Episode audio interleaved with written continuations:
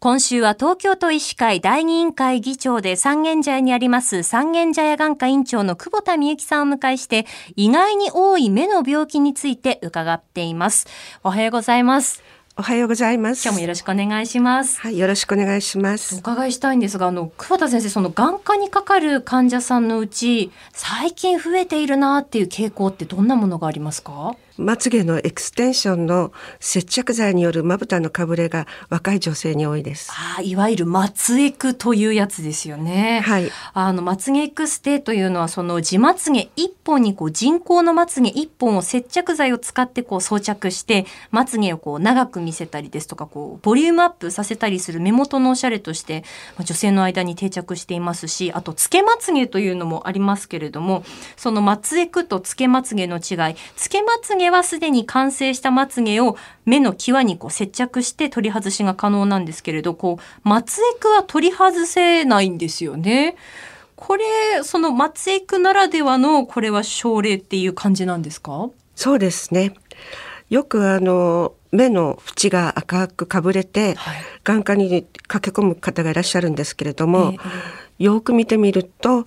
松江区の接着剤によるかぶれっていうことがよくあります。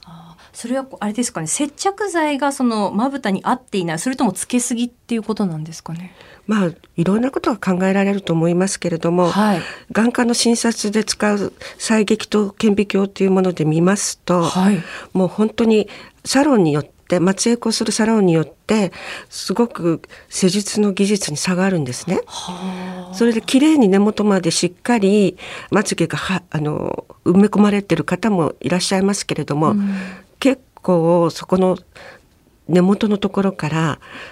接着剤がこう飛び出していてあそしてそこにホコリがいっぱいついてたりとかしてギョッと思うことって結構あります。あそうなんですね。このまあまぶたがかぶれることによっての目の影響っていうのはいかがですか？いやもうとにかく見かけがせっかくうん。美しくなるためにはい。エクステをしているのにかえって目が腫れちゃって何のためにやってるのっていう方いっぱいいらっしゃいます。そうですよねこれこう治療するってなった時はどういったことをするんでしょうか？いやまあ一番の治療はそれを外してもらうっていうことなんですけど、はい。なかなか皆さん一回やると結構高額なので、うん。あのいやどうにかしてくださいっていう方が結構多いんですね。ですからそういう時には、まあ、アレルギー反応を抑えるような軟膏とかあるいは内服を出したりして治療します。うん。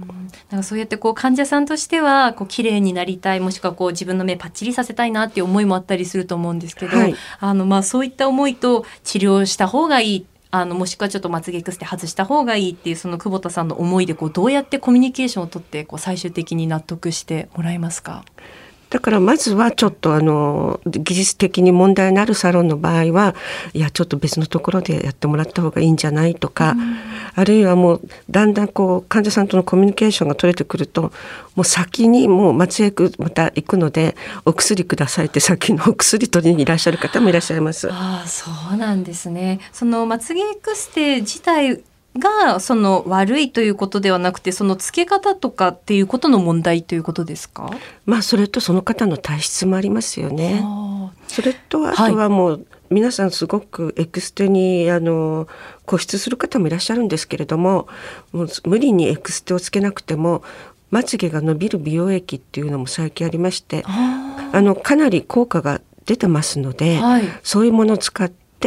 エクステをやめるっていうことも私はお勧めしてます。なるほどまつげ美容液というものですよね。そうですねいろんなものがあって、はいちょっとどうかなっていう内容のものもあるんですけれどももう確実に伸びるものもあるのでそういうものを使っていただければいいんじゃないかと思います。はい。